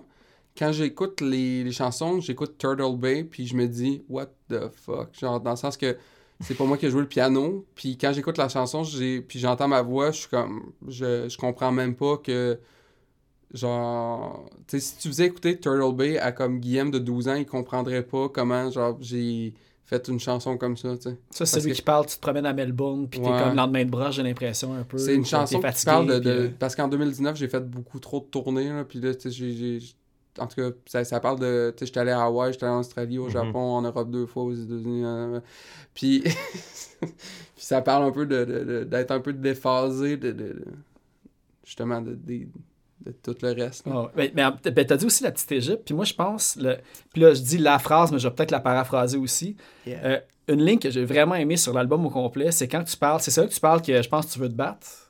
Ah, ben la, la, la petite Égypte commence, puis je dis je voulais la paix, mais je voulais me battre avec mes poings, avec mes mots, comme un sumo. Qui d'ailleurs, euh, Scoop, la première fois que je l'ai écrit, ça disait je voulais me battre avec mes poings, avec mes mots, avec mes mots. Mais tu sais, ouais. les autres mots. Ah, ok, avec mes mots. hein. Puis moi, j'étais comme c'est fucking clever, hein, mes mots, mes mots. Puis là, Hugo me dit personne va comprendre. Personne va ouvrir le livret. pour ouais, personne voir, va euh, faire comme pourquoi il a répété mes mots deux fois? Là, j'étais Ouais, mais- comme ah ouais. ok. Moi, c'était la phrase que tu voulais te battre, mais tout ce que tu voyais, c'était l'arrivée ou la fin, mais tu te concentrais Ah. juste sur ton point. Ah, J'ai vraiment trouvé euh, nice cette, euh, euh, cette phrase. je- euh, Euh, regardez la fin, j'ai oublié le point.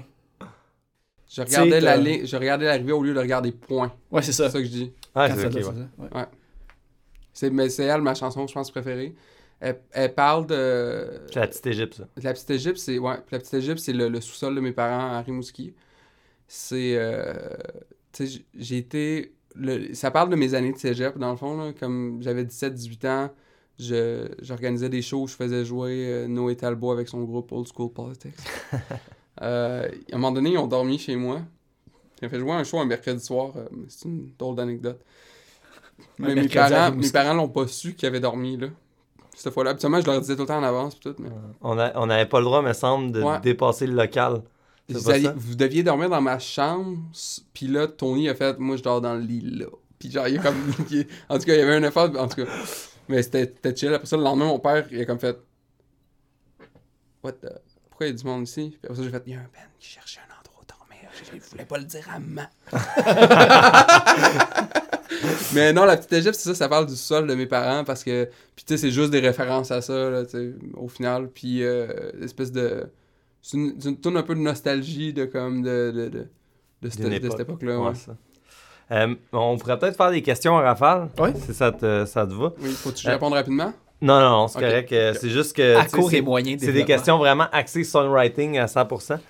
Euh, T'as-tu déjà écrit quelque chose puis réalisé Ah, ça, c'est une copie de quelque chose? Oui, trop souvent. Non, c'est euh, oui. Euh, puis euh, si tu veux un exemple, euh, la, la pire erreur, selon moi, c'est euh, la première tune de Good Luck Rascal, Sexting Across America, qui est une copie d'une tune de Jeff Rosenstock, que sur le coup, j'étais comme... Je sais pas si... Je me rappelle plus exactement si je m'en suis rendu compte sur le coup. Je pense que oui. Au début, je pense que je m'en suis rendu compte, j'ai fait « Ah, mais tu sais, ça paraît pas tant que ça. » Puis après ça, quand quelqu'un me l'a dit, j'ai fait c'est pour ça que je me sens énormément mal de celle-là. Après ça, il y, en- il y en a d'autres, puis là, je... Est-ce que vous vous en... Parce que cette question-là est venue, mais je me suis dit, est-ce qu'il y en a un de vous deux qui fait comme « Ah ouais, celle-là, puis celle-là? Non, non. Pas tout. Vraiment pas. » OK. Non, non, non, c'est c'est vraiment Parce une que question. après ça, j'ai euh, une autre anecdote, mais je suis pas sûr de vouloir la rentrer là-dedans, là, mais Mais Je- rentreras, je- puis Ben oui, je vais tu- éditer des dire. pendant des heures. Non, je vais là. la dire, là, puis tu sais, Mais de toute façon, de toute façon, je veux dire, tous les artistes ont- écrivent des, Ouais, des ben, trucs, ok, puis genre même dans ça. leur tune, ils font finissent par dire, bon, ça ressemble, mais tu sais, à un moment donné, tout. D'après moi, c'est parce tu sais, qu'ils il y a veulent tellement dire de qu'il a copié été une tonne de. Noé c'est un processus vraiment euh, très weird, mais euh, je serais capable de prendre chacune des chansons que j'ai écrites de ma vie, puis la mettre en parallèle avec une autre chanson que j'aime, puis faire comme cette chanson-là est inspirée de celle-là, Mhm. puis te les faire écouter les deux, puis tu fasses comme je comprends pas. Ouais. Euh, par exemple, Are You Still Alive, You Dumb Fuck de Lost Love est inspiré de euh, une tonne de Smith Street Band qui s'appelle East London Summer. Ah ouais, ouais, ouais. Va, va les écouter, puis tu vas faire comme Hein? C'est pas si évident que ça. Mais si t'écoutes Sexting Across America de Lost Love, puis t'écoutes la dixième tune sur l'album euh, We Cool de Jeff Rosenstock, tu vas faire Ah, le- il est cave, là, il a comme fait la même mélodie de voix, puis c'est comme Ah, je me sens mal de ça. Euh, et dernièrement, c'est arrivé avec la, la peur au ventre. Euh, mais c'est arrivé, pour de vrai, là, ça, ça, ça- c'est jamais je fais une tune puis je me dis c'est pareil que ça, yes, je vais le faire. C'est jamais d'une façon de même. Non, non. Mais mon deuxième single qui est Béatitude, euh, on tournait le clip, puis quand on tournait le clip, il y, a le, il y avait le caméraman qui était là, qui est Alex Bergeron, puis il y avait son assistant qui était là, puis à un moment donné, Alex se met à fredonner la tune, puis il fait... Puis l'autre, il fait comme, pourquoi tu...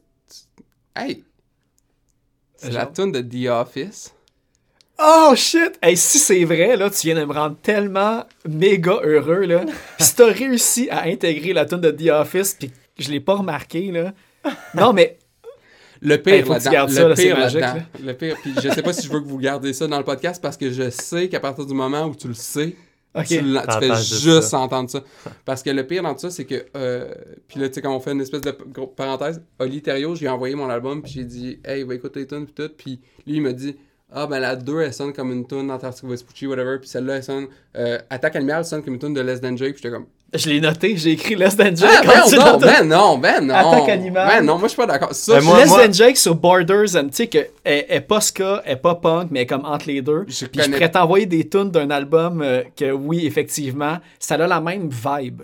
Le Creve a déclenché. Mais, c'est euh, la même sonorité des Creves puis de la, la Mais ce qui est, distorsion. ce qui est bizarre, c'est que le trombone sur cette tune-là, c'est pas moi qui l'ai composé. Ça fait que, tu sais, moi, quand je l'ai entendu, j'ai fait Ah, Ah, cool. c'est hot, ouais. Borders whatever. and Boundaries, l'album que Ah, j'ai en ouais, tête. ouais, hein. ouais, ça ouais, ça je se vibe un petit peu. hein. Mais, euh, puis, Béatitude. L'affaire, c'est que Oli, gros fan de The Office. Pas dit un crise de mots Ah, là-dessus. J'étais comme, j'étais comme, oh, Je nice! suis rendu à quatre fois écouter toutes les saisons, Ok, puis j'ai pas ça. remarqué. Puis là, je le chante dans ma tête, puis, euh, sais, C'est décalé. C'est parce que. ouais, le- c'est pas pareil, pareil, C'est mais ça. c'est décalé. C'est pas, c'est pas pareil, là. C'est juste que, tu sais, au final, je veux dire, euh, tu sais, c'est des rythmiques. C'est c'est pas, c'est pas tant des notes, c'est plus des rythmiques Ouais. qui. qui- tu sais, c'est comme, euh, par exemple, je pense que ta dernière de ton album, là, tu sais, je veux dire, il y a, il y a Ça, comme des sonorités No Use for Name, tu sais. Ah, ok, non, vraiment- c'est pas ça, ok.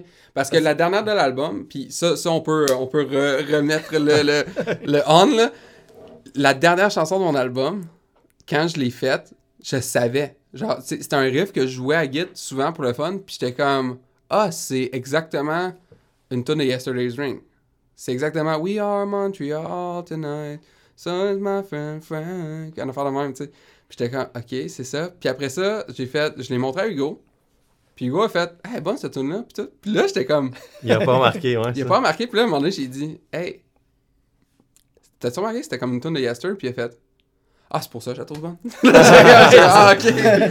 Euh, puis après ça, j'ai comme demandé un peu l'espèce de approval. J'étais comme, ouais, ça. ça- Puis il était comme, ouais, on s'en fout, là, whatever. là, C'est comme, c'est hot, là, tu sais. Ben, mais tu sais, euh, c'est- je pense que c'est Miron euh, qui, qui, qui disait ça. là. il disait Pardonnez-moi, mes frères, euh, car euh, je, je vous emprunte des mots. Je sais pas exactement la- la- sa, sa façon de dire ça, mais tu sais, il dit Au final, le fil conducteur de l'homme, c'est de, tu sais, c'est de reprendre, genre, tu sais, puis de rendre hommage à travers des mélodies. À un Mhm. moment donné, t'as tellement écouté d'un artiste que, genre, à un moment donné, c'est normal que ça ressorte dans, dans, dans ta musique. Puis, genre, Ouais.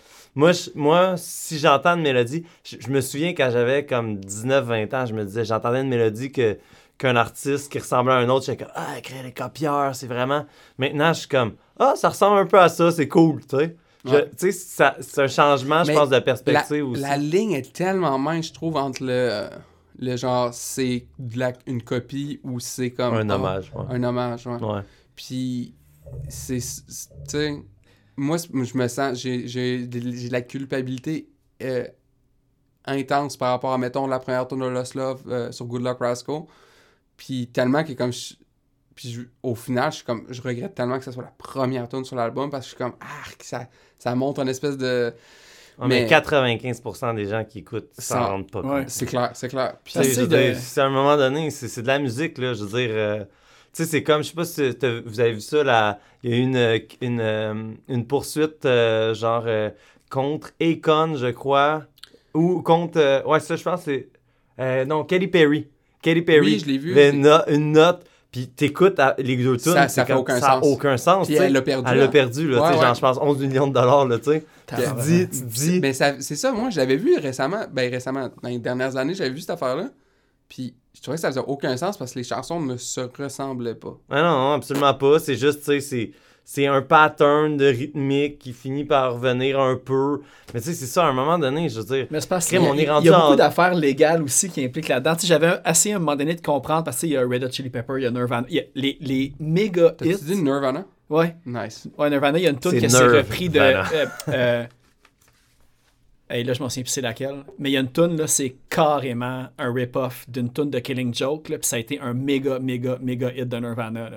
Mais tu sais, Killing Joke. Ah oui, oui, ben oui, c'est euh, comme As You Are. Ouais, comme As c'est You- vraiment, ouais, c'est pareil, C'est pareil, pareil, pareil, pareil. Mais je pense Ah, qu'ils comme se sont Ils ont, Idiot. ils ont réglé ça, Ouais, comme American Idiot, avec Danger, Danger euh, Four, ouais. Danger Four, ouais. Il y a Red Hot Chili Peppers. Mais comme As You Are, t'écoutes l'autre c'est tune, là, c'est pareil, pareil, là. Ils ont, réglé ça hors... euh, Je pense qu'ils faisaient de l'héroïne ensemble. Ouais, ils ont donné du cash pour ça, là. Ouais. Ils ont réglé ça hors cours, euh, genre... euh, il a- Nice. Kurt Cobain, il a dit, ben oui, je, je l'ai copié, genre. Ah!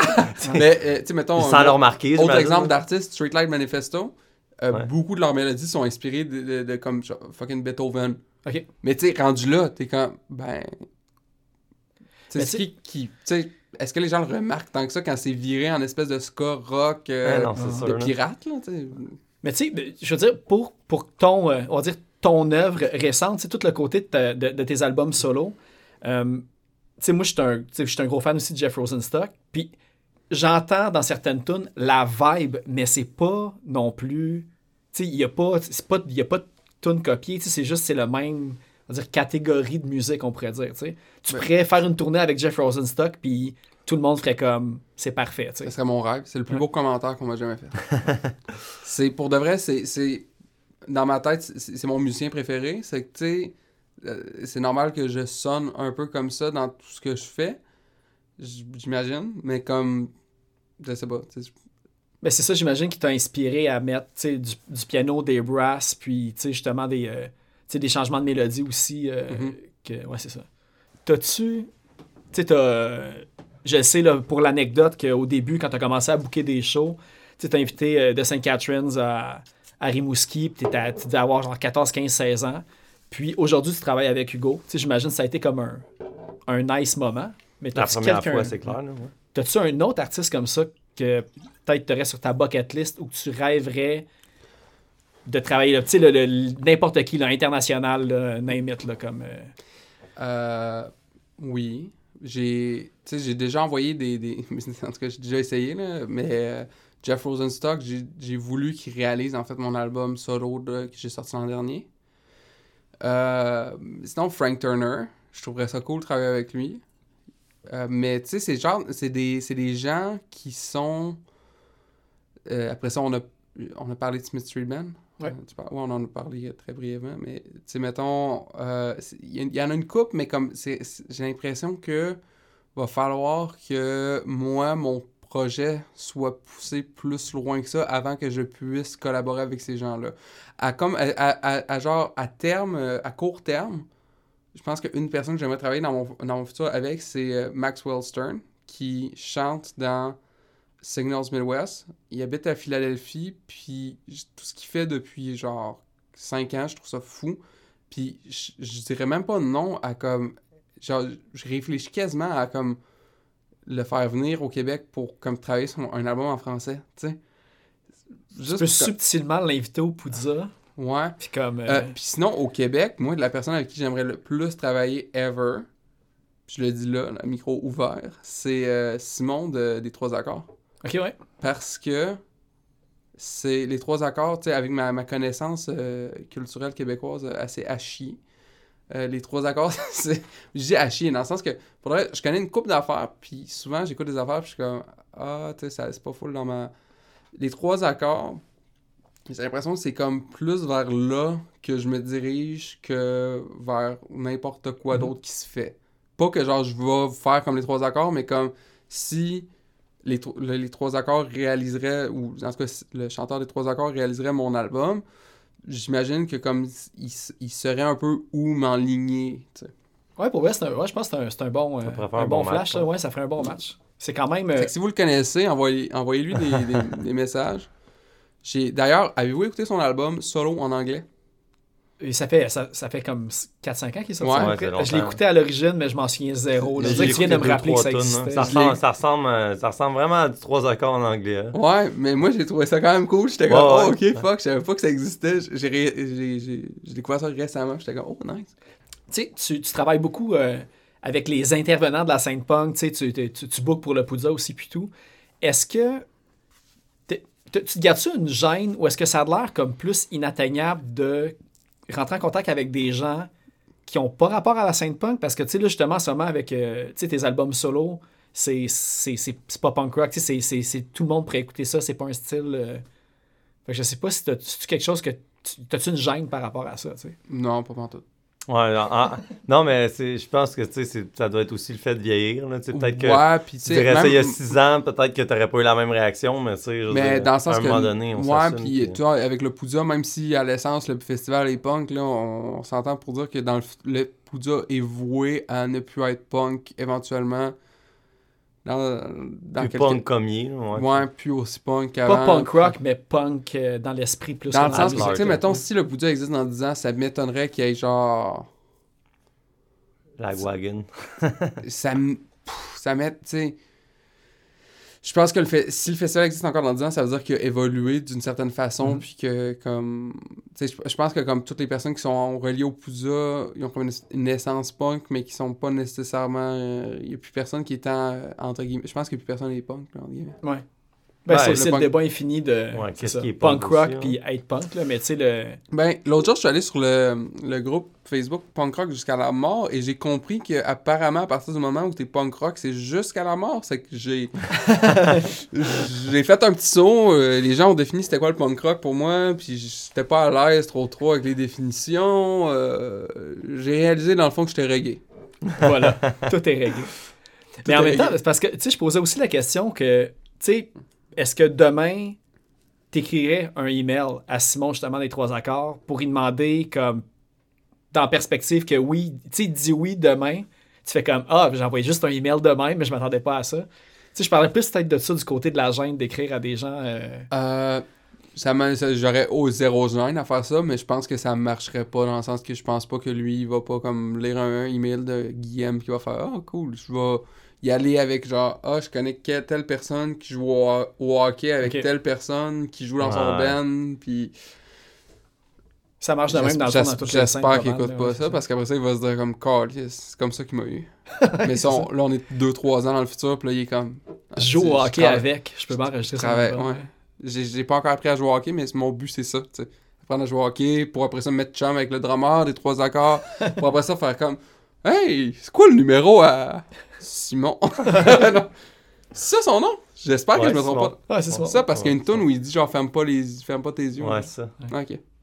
C'est cool. Ben, C'est ouvre les yeux, pas ferme pas les yeux. mais ouais, pas mal pareil. Ben, moi, je- moi si j'avais réalisé cet album-là, j'aurais dit comme Ferme pas. ferme pas les yeux. ben, c'est cool. Ben, je sais pas si t'as toi, t'as d'autres questions. Euh, ben moi je me demandais euh, niveau euh, tu sais euh, plus, plus on rentre dans les détails de la chanson là tu sais euh, est-ce que tu t'accordes une grande importance tu sais euh, mettons au, au, euh, code tu sais style euh, est-ce qu'il faut des rimes dans les chansons ou pas? Tu sais euh, c'est c'est mine de rien c'est quelque chose qu'on Je. Ouais. ben, bonne question, les rimes. Les rimes. Est-ce que j'ai j'ai des rimes? Je. Je pense pas que je porte beaucoup d'attention à ça. Des fois, ce qui m'énerve, c'est quand je change les paroles, puis qu'il y avait déjà des rimes, puis que là, il y en a plus, puis que là, j'essaie de retrouver un rime à tout prix, puis je suis comme, ah, fuck. Mais euh, en général, j'ai pas l'impression que j'y réfléchis tant que ça.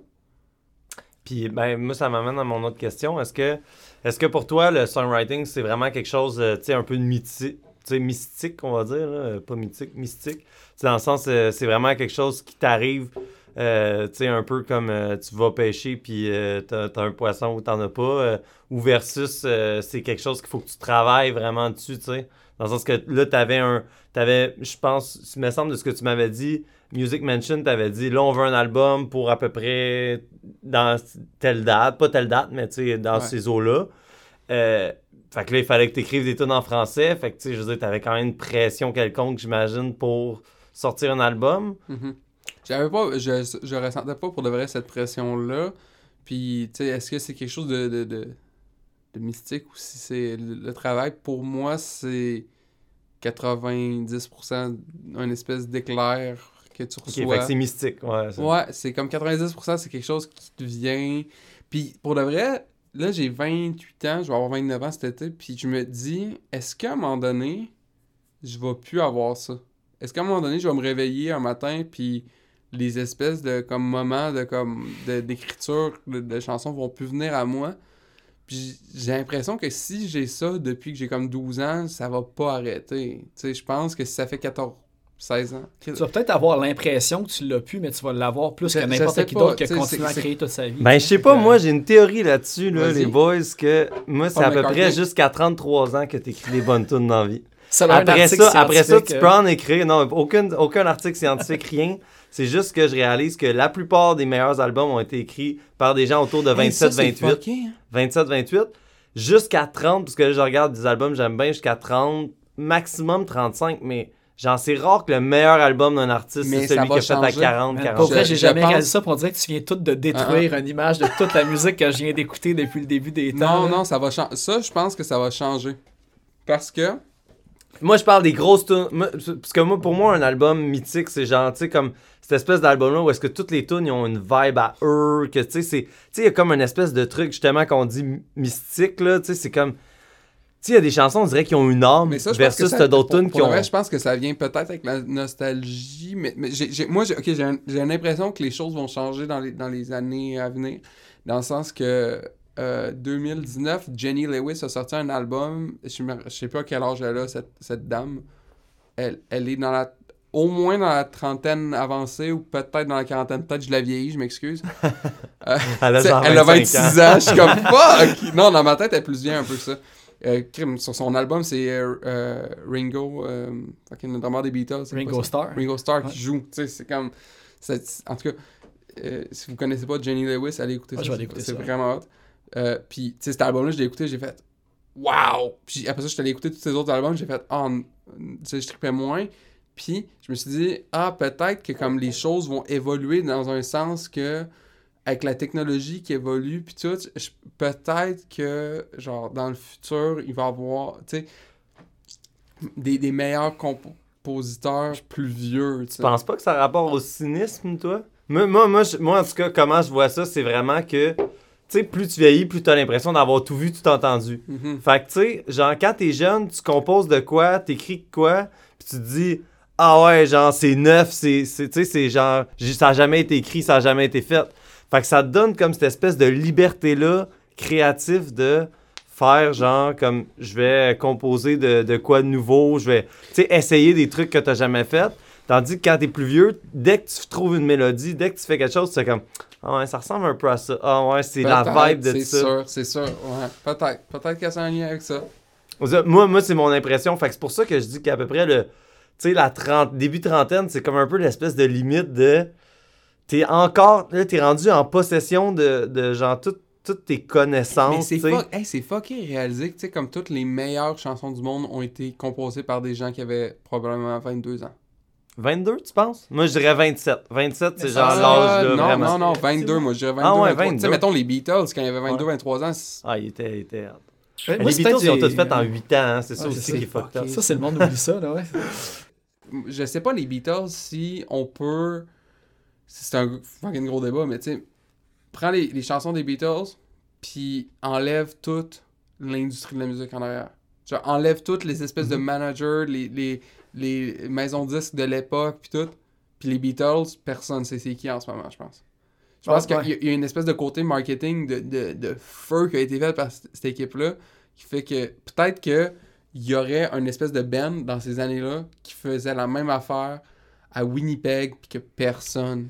Ah, a connu. man, Sauf- ça, je suis pas d'accord. Non, parce que les. Beatles, ils ont Tu évolué énormément aussi. Tu sais, Man. Peut-être que la, la, la, la graine a été sommée avec ça, mais pour le reste, aucun autre band que les Beatles aurait pu devenir ce que les Beatles sont devenus.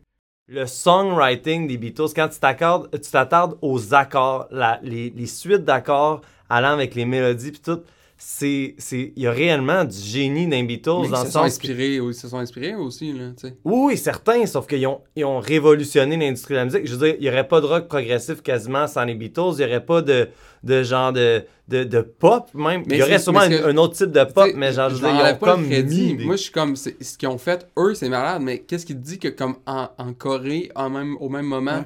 il y avait pas genre des gens avec leur guitare qui, qui faisaient la même suite d'accords. Ah, proba- probablement. ça, moi, c'est un peu ça que je dis. je suis Probablement. comme- Sauf que les Beatles, je pense quand même que tu sais, c'était pas justement un univers, je pense, dans ce temps-là, que c'était si euh, relié à, tu sais, euh, est-ce que, genre, c'est un gros coup de marketing, dans le Non, sens que les bands se démarquaient, quand t'étais un esti de bon band, puis que tu faisais des esti de tunes, tu te démarquais. Je pense qu'ils ont eu le. Tu sais, admettons que t'avais eu à la- à- ouais, 15 bands comme les Beatles, que leurs premiers albums sont tous pareils, là, Ouais. puis t'aurais misé sur chacun d'eux. Probablement que c'est juste les Beatles qui seraient devenus le gros lot quand même au bout du compte. Ben je ouais. pense que c'est plus comprends. ça la nuance. euh, ouais. Puis, à la différence d'aujourd'hui, euh, 10 000 artistes pourraient. f- Tu sais, dans le sens que, en ce moment, il y a tellement de monde, il y a tellement de plateformes, puis euh, ça marche de tellement de, de façons différentes que euh, on n'aura pas un autre peine de même. Ben non, certains, certains. C'est fini, c'est fini. L'é- L'époque des rockstars est comme révolue. là. Tu sais, même Loud, mettons, qu'en ce moment au Québec, dans 100 ans, il n'y a plus personne qui va se souvenir de Loud. Tu sais, je veux dire, c'est comme, c'est... Le, le- le songwriting est rendu tellement bon versus ce qui, a- ce qui était avant. Tu sais, avant, tu avais un Beatles. Maintenant, t'en as, je veux dire, il y en a, là, des artistes qui sont bons aujourd'hui, là, à pelleter, là. Genre, je veux dire, c'est- incroyable. Sauf Ils ont une un- vitrine maintenant. Là, fait que... ils ont une vitrine, puis même ceux qui n'ont pas de vitrine, même si, tu sais, ceux qui sont... Tu sais, il y en a des super bons qui sont pas connus, mais tu sais, à un moment donné, c'est juste... Comme qui? Ouais, écoute, euh, j'en... Je, là, tu me... Mauvaise pioche. Les, les, les, rock- les, Ben ouais, euh, mauvaise Mauvaise pioche. Pioche, mauvaise c'est pioche. excellent. C'est excellent, mais... C'est, c'est- pour de vrai, j'ai, je l'ai partagé, moi, de l'album de Mauvaise Pioche récemment parce que j'étais comme, pourquoi, tu sais, je, conn- je le connais, là.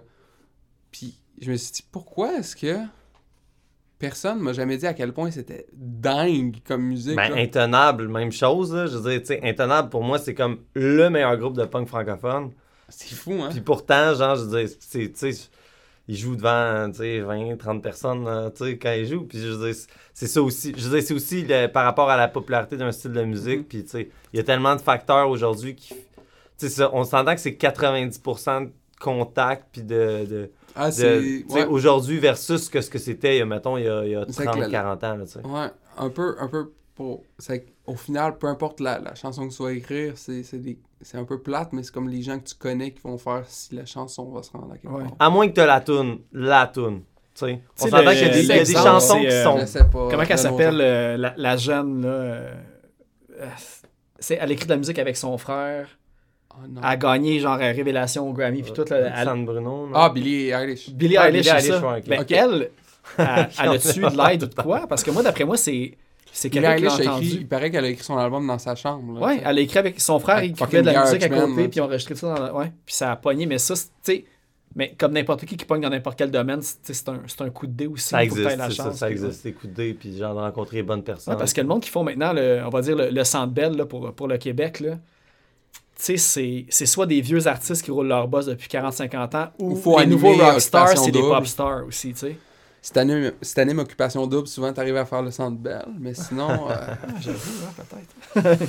Euh, sinon tu ris d'enfants handicapés, tu peux aussi headliner le centre belle Mais sauf qu'avec la pandémie, ça... avec la pandémie, ouais. fait que dans le fond, si t'animes Occupation Double, puis que tu fais une toune qui rit d'enfants handicapés, ça Ouais. les chances ben- sont bonnes. Pour de vrai, je serais curieux de savoir c'est qui le.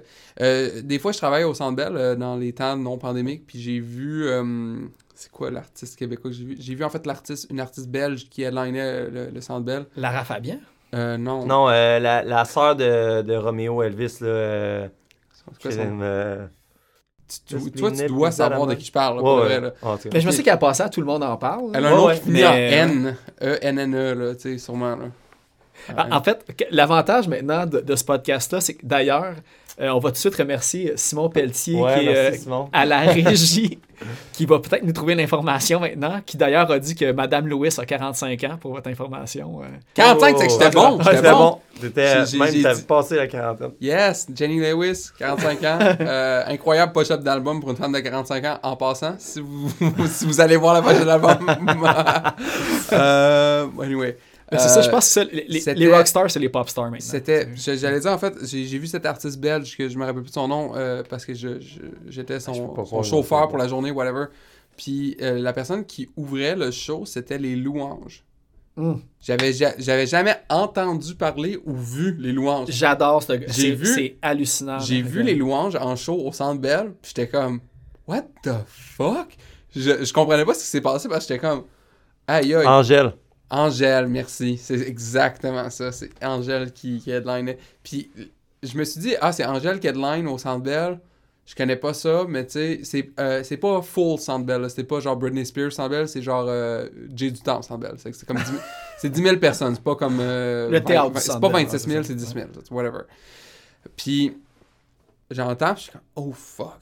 Genre, je l'entends du backstage, je trouve ça bon, je me range jusqu'en avant, puis je, je vais voir ça, puis je suis comme, ok, ok. Puis genre, je vois les fans chanter les tunes, puis je suis comme, c'est un solide album, là, La Panthère dans la nuit. ça je c'est pense, ça s'appelle, québécois, puis Ouais. j'ai aucune idée de ce qui se passe, puis le gars est plus jeune que moi. Je, je pense qu'il y avait. Quand son album est sorti, il avait genre 21 ou 22 ans. Ouais. Puis c'est lui qui Il écrit doit- tout aussi. Tu sais, moi, j'ai c'est vraiment... j'ai 28, il doit avoir 26, là, lui. Là. Puis il y a un groove qui a pas beaucoup de monde. Tu sais, au Québec, le soul puis le funk, puis toute cette vibe-là, là, Mhm. Que ce jeune-là, ça soit lui qui soit au top. Ben moi, personnellement, selon mes goûts, ça me fait capoter. Ouais. C'est vraiment bon ce qu'il fait. Là. Mais quand, quand j'ai vu ça, je, je sais pas, je sais même plus c'était quoi notre sujet de départ, mais je me, je me dis, ah, comme, ok, il y a comme du monde, il y a un public qui veut écouter de la bonne musique. Euh, ça me rassure. Ça me rassure parce que, comme, pour de vrai, puis je les nommerai pas euh, avec le micro, mais comme au Québec, quand je commençais à m'intéresser un peu à comme qu'est-ce qui se passe au Québec, j'ai écouté des affaires, j'ai fait ah ben non, je pourrais moi Guillaume, je pourrais pas ça pourra pas jamais marcher au Québec parce que comme c'est horrible tel artiste puis tel artiste. Ben, moi, j'ai une question par rapport, puis c'est justement, c'est super bon que tu parles du Centre Bell, parce que, puis c'était une question que je voulais te poser tantôt avec le Poudre Fest, puis la tournée, est-ce que tu as eu vraiment un moment, une rencontre avec un band, avec, tu sais, parce que tu héberges beaucoup de bands à, à coucher chez toi, euh, tu sais, puis euh, puis tu rencontres, tu as fait beaucoup de tournées, est-ce que ça a changé quelque chose dans ton songwriting, vraiment comme... Moi, je me souviens anecdo- anecdo- anecdotiquement que euh, justement, on, on- on jouait avec euh, Useless ID. On avait fait une tournée avec Useless ID avec Old School Politics, puis ils utilisaient notre gear. Mais ils sonnaient mille fois plus que nous autres tous les soirs. Puis tu sais, on se disait, crime, comment est-ce que les gars qui jouent avec les mêmes instruments, les mêmes amplis, sonnent deux fois plus, tu sais? Ça nous avait fait vraiment pogner un- un- une coche, tu sais. Puis là, je me demande, toi, est-ce que, justement, tu as eu ce, ce genre de déclic-là ou, euh, tu sais, des conversations, euh, des échanges Euh, qui ont amené ça? Vite comme ça, avec ta question, la première euh, affaire qui me vient en tête, c'est euh, des conversations que j'ai avec Vinny, qui joue du drum dans Lost Love, qui, lui, quand on tournait avec des groupes, moi, je le, moi jamais je l'ai vu comme ça, genre, mais lui, quand il en parlait, il me le disait, puis il disait, là, on tourne avec euh, Watermain, qui est un groupe punk rock du sud de la France, puis à soir, là, on est quatre groupes sur le line-up, là. Lost Love, c'est le meilleur band de la soirée. Puis ça, là, puis lui, il était comme au drum, puis il était comme ça, c'est un peu sur mes épaules. Tu sais, ça, c'est comme moi, il faut que, genre, je tienne Faut le que je sois groupe, tête, là. Faut le que je sois tête, tout. euh, ouais. Au niveau comme de la tournée, ça a fait une espèce de... de, de- pas- c'est pas j'aime pas ça le mot compétition, mais comme, oui, il y a une Une espèce... compétition saine, dans le fond. C'est une compétition très saine de genre, ok, on, on est en tournée avec euh, justement Guerilla Poubelle. On joue avant eux, pas de stress. On joue après eux, ok, on est mieux d'être bon. Ben ouais, c'est ça. on là. est mieux d'être bon parce que sinon on va avoir l'air de quatre nonos sur le stage. Là, tu sais. Ben ouais, certain. Euh, au niveau du songwriting, j'ai pas. J'ai pas de grosses anecdotes. À- mon- parce que, tu sais, encore là, on- si on parle de nos influences, pis tout, comme mon espèce de plus beau souvenir qui a un lien avec mes influences, c'est l'espèce de soirée euh, magique que j'ai passée euh, en 2017-2018 euh, où on a joué à, à- à New York avec Lost Love. Puis justement, c'était à Guerilla Poubelle. Puis on, on joue. Puis euh, Till de Guerilla Poubelle connaît Jeff Rosenstock qui habite encore à New York à ce moment-là. Puis il dit Hey, je vais te mettre sur guest list, euh, viens-t'en si tu veux venir. Puis tu sais, c'est un show dans un petit bar, il y a comme 40 personnes, 50 personnes, 60 personnes au gros max qui viennent tu sais, au show. Là, cela finit de jouer. J'étais en train de. Ou genre. Ouais, je pense que c'est ça l'histoire. Puis j'étais en train de ranger mes fils. Puis là, je vois Jeff Rosenstock qui arrive. Puis je suis comme, oh shit. Puis à la fin de la soirée, on a fini. euh, C'était moi, euh, de Guerre Poubelle, puis Anto. On est allé dormir chez lui. Puis comme. On, est, on a chillé sur le toit à Jeff Rosenstock. Puis on a jasé de plein d'affaires. Puis je me rappelle que. euh, ça a été un espèce de moment où j'étais comme. Aïe aïe, l'espèce de. Toutes les chansons que j'ai adorées des, des dix dernières années pour de vrai, parce que ça remonte à Bomb the Music Industry, qui était son groupe avant. C'est. C'est. C'est là, dans cet appartement-là, qu'il a composé ça. Puis comme. Je me rappelle, je me suis réveillé, puis j'étais... Moi, j'ai dormi dans la chambre de merch. il m'a donné des CD, genre, de Jeff Rosenstock, que j'avais en vinyle, mais que j'avais pas en CD, puis il était comme « Hey, take this, whatever ». Puis je me rappelle, m'a fait réveiller par Anto. Anto qui joue. Bon matin! Il joue sur le clavier de, de, de Jeff Rosenstock une tune de Jeff Rosenstock, puis j'étais comme c'est épais. Puis là, c'est comme. J'étais comme, aïe, aïe. C'est comme. Moment irréel. Puis, ouais, un moment irréel. Puis, tu sais, comme. Moi, sur le coup, j'étais comme. Aïe, aïe, j'en reviens pas. Puis, pour le reste, j'étais comme une gamine la veille. Quand j'ai été voir tous les autres membres de l'OSAP, j'étais comme ce soir, je vais dormir chez Jeff Rosenstein. mais c'était, comme, c'était comme, moi, j'ai- jamais vécu le moment de, tant que ça de, de, de rockstar, de genre. Ah ouais, cette fille-là, euh, genre, comme je me punk cette fille-là. Mais ça, c'était le moment qui se rapproche le plus de ça pour moi. J'étais comme.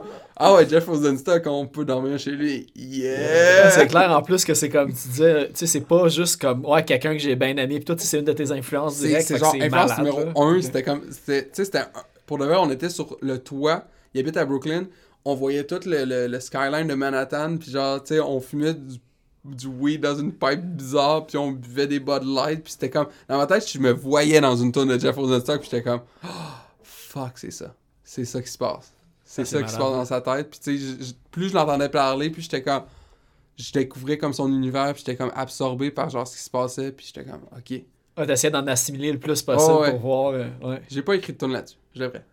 un jour.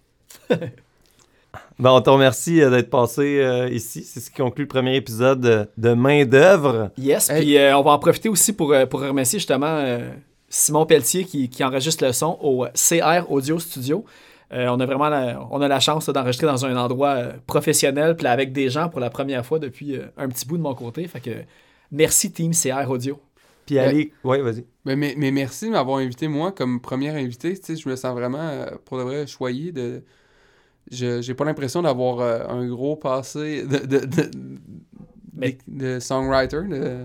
Mais t'en as quand même un gros quand tu y pensais. Ben T'as ouais, t'es rendu à combien d'albums en fait en ce moment? Ben, je je sais pas, là, 13, 14, C'est mais, ça. Ben, mais, mais j'espère pouvoir C'est revenir plus dans... que, on va dire, euh, Émile Bilodeau, même s'il a une notoriété, il a juste écrit deux albums au final, bientôt C'est trois, tu sais. Donné- j'espère, j'espère pouvoir revenir dans 10 ans avec euh, Simon 14, des trois 14, accords. 14 nouveaux albums. Allez. Parfait. Ah, ben, on te souhaite aussi. Puis d'ailleurs, euh, ben, je vais euh, aller écouter euh, La peur au ventre de Guillaume qui est sorti le 2 avril Sur Music Mansion. sur Music Mansion. Oh. Puis aussi, euh, ben, suivez ça, Lost Love, euh, à l'automne, vont sortir un album. Puis, Le meilleur album de Lost Love est à venir. très hâte de l'entendre d'ailleurs. Puis j'ai entendu que c'était, c'était comme un, un album euh, comprimé, des petites chansons. euh, Il y a une urgence de Ouais. vivre dans cet album. Il y a une urgence de, de- de- de- de- d'empathie. On a besoin de plus d'empathie dans, dans- dans notre monde. Puis c'est ce que cet album-là va, va, va te dire comme message, en fait. Profite-en, il te reste plus beaucoup de temps avant d'écrire des bons albums après Ouais, ça. c'est ça. De ça, il me reste 4 ans et demi. C'est ça. Hey, puis le monde aussi peut aller à ton Patreon, je pense à ça. Là, qui est Oui, à le plugger, ah, là, faut police. vraiment le. Oui, hey, inscrivez-vous à mon pat- Patreon parce que ça coûte 2$ par mois.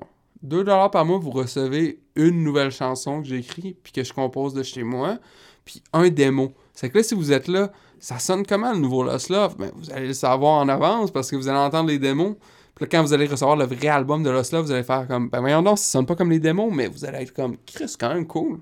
Exact. Puis, euh, mais si vous payez 5$, vous avez comme plein d'autres affaires que Phil a pas parce qu'il est pas abonné à l'affaire à 5$. Euh, mais c'est cool. c'est D'ailleurs, euh, parlant de songwriting, je fais une grosse parenthèse ici. Le, le Patreon, c'est une affaire quand même cool à faire. Que si je n'avais aucun emploi, euh, comme si je n'enseignais pas, c'est sûr que je passerais vraiment plus de temps sur le Patreon, mais c'est c'est quand même le fun à Parce que faire. de la musique, c'est pas un emploi? Non. Créer, ça te force à produire, dans le fond? Fait que- Sur ce beau statement, Punk rock is not a job. Exactement. merci, salut. Hey, merci beaucoup, Guillaume. Je voulais la paix, mais je voulais me battre. Avec mes poings, avec mes mots, comme un sumo. Je regardais loin, je voyais juste la fin. Je regardais l'arrivée au lieu de regarder They climb.